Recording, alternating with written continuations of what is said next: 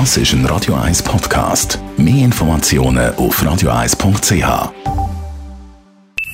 Die Morgenkolumne auf Radio 1 präsentiert von Jackpots.ch. Das Online-Casino der Schweiz.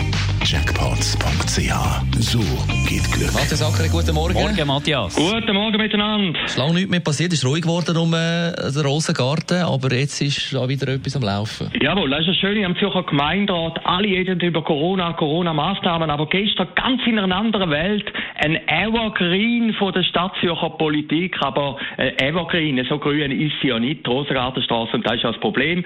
Man erinnert sich zurück, genau vor einem Jahr, die brachial Abstimmung und Abstimmungsniederlage. Man hätte einen Tunnel machen für 1,1 Milliarden Franken.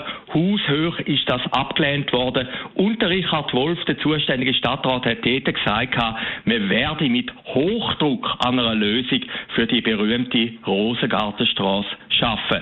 Einfach zur Erinnerung, 50.000 Auto fahren dort täglich durch. Es ist die meistbefahrene Straße der Schweiz. Es ist sehr laut, es ist sehr lärmig. Also das sind alle Sachen, die die Leute immer stören und da haben wir uns in Zürich irgendwie daran gewöhnt und eben auch nicht. Die Zeitschrift Hochparterre hat vor wenigen Tagen eine Geschichte gebracht, wie die Rosengartenstraße müsste aussehen in Zukunft. Es ist eigentlich der Garten Eden. Es ist ein Rosengarten inmitten von Zürich. Glückliche Menschen, glückliche Trams, glückliche Velofahrer. Also Perfektion. Aber so weit sind wir noch nicht. Und der Gemeinderat hat das gestern als Argument genommen und hat dem Richie Wolf gesagt, er soll ein bisschen an einer Lösung schaffen. Und dann ist das Interessante passiert. Der Richard Wolf hat sich dagegen gewehrt. Er hat gesagt, das können ja gar nicht. Denn der Kanton ist ja zuständig für die Rosengartenstraße. Und da sieht man, sogar der Richard Wolf, der überall Veloweg im Tele Zürich propagiert, wo Spuren verschmälert im Seefeld, ist von seinen eigenen Gesinnungsgenossen unter Druck gekommen. Man könnte also sagen, die grüne Revolution frisst fast ihre eigenen Kinder. Und entgegen vom Willen von Richie Wolf ist eine Motion von der linksroten Stadtparlamentarier überreicht worden, wo sagt, er müsse jetzt endlich eine Lösung anbringen. Es sind dann Argumente gekommen, die gesagt haben, das spielt gar keine Rolle, ob der Kanton zuständig ist für die Rosengartenstraße. Denn es gäbe ja noch eine übergeordnete Macht, das sage ich, ein Pariser Umweltvorkommen. Und ein anderer hat gesagt, und das finde ich ganz absurd, wenn in Zukunft ein will von Oerlikon auf die andere Seite fahren nach Altstädten, dann können sie ja über den Gubristunnel gehen, via Baden und dann wieder zurück. Also völlig absurde Annahmen, die da getroffen worden sind. Aber jetzt ist die Motion durchgereicht worden.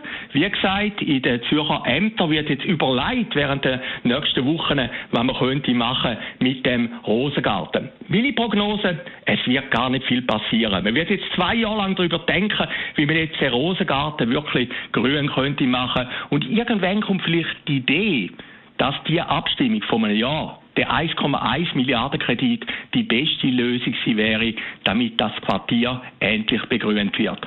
Aber eins hat die gestrige Sitzung gesagt, gut, haben wir wieder mal darüber geredet.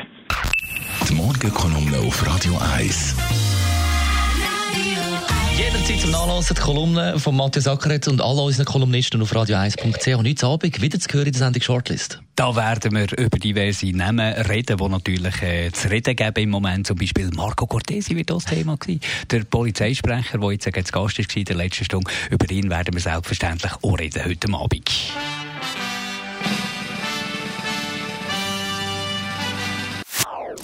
Das ist ein Radio 1 Podcast. Mehr Informationen auf radio1.ch.